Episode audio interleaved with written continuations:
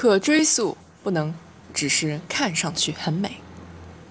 据媒体报道，山东、上海、宁夏、厦门四地开启追溯体系建设示范试点，乳制品要明确纳入试点追溯范围。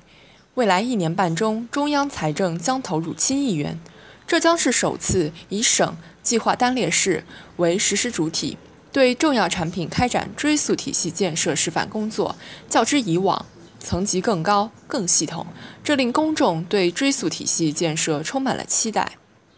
众所周知，建设可追溯体系等于给产品贴上身份证，令生产流通各个环节都有据可查。比如，消费者购买食品，二维码一扫，便知食品从哪来到哪去，监管实现了从田间到舌尖的串联，还群众一张健康餐桌。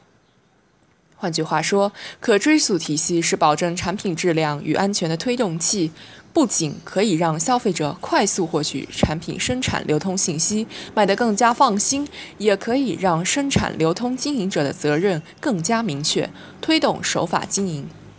从二零一零年至今，追溯体系建设正初见成效。具体而言，二零一五年四月，《食品安全法》确立了全程追溯制度。可追溯第一次写入相关法律，许多地市初步建成肉类、蔬菜流通追溯网络，发挥了有效监管的作用。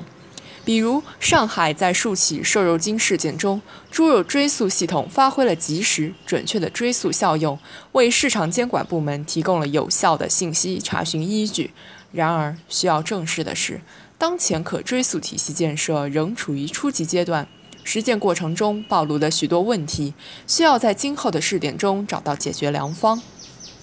有消费者反映，查询不方便，信息不够用，很多产品的追溯只能查到产品名称、生产批次等简单信息，追溯成噱头，价格太离谱。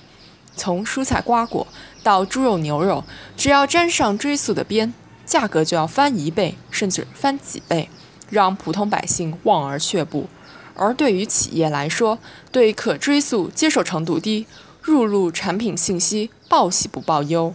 而且此项建设需要大量资金、技术，企业缺乏原动力，收效不明显。凡此种种，可追溯体系的实际效果与老百姓的预期相差甚远。问题出在哪儿？表面上看，阻力在企业缺乏长远眼光，但这只是次要矛盾。往深里究，主要矛盾还在于追溯标准不统一。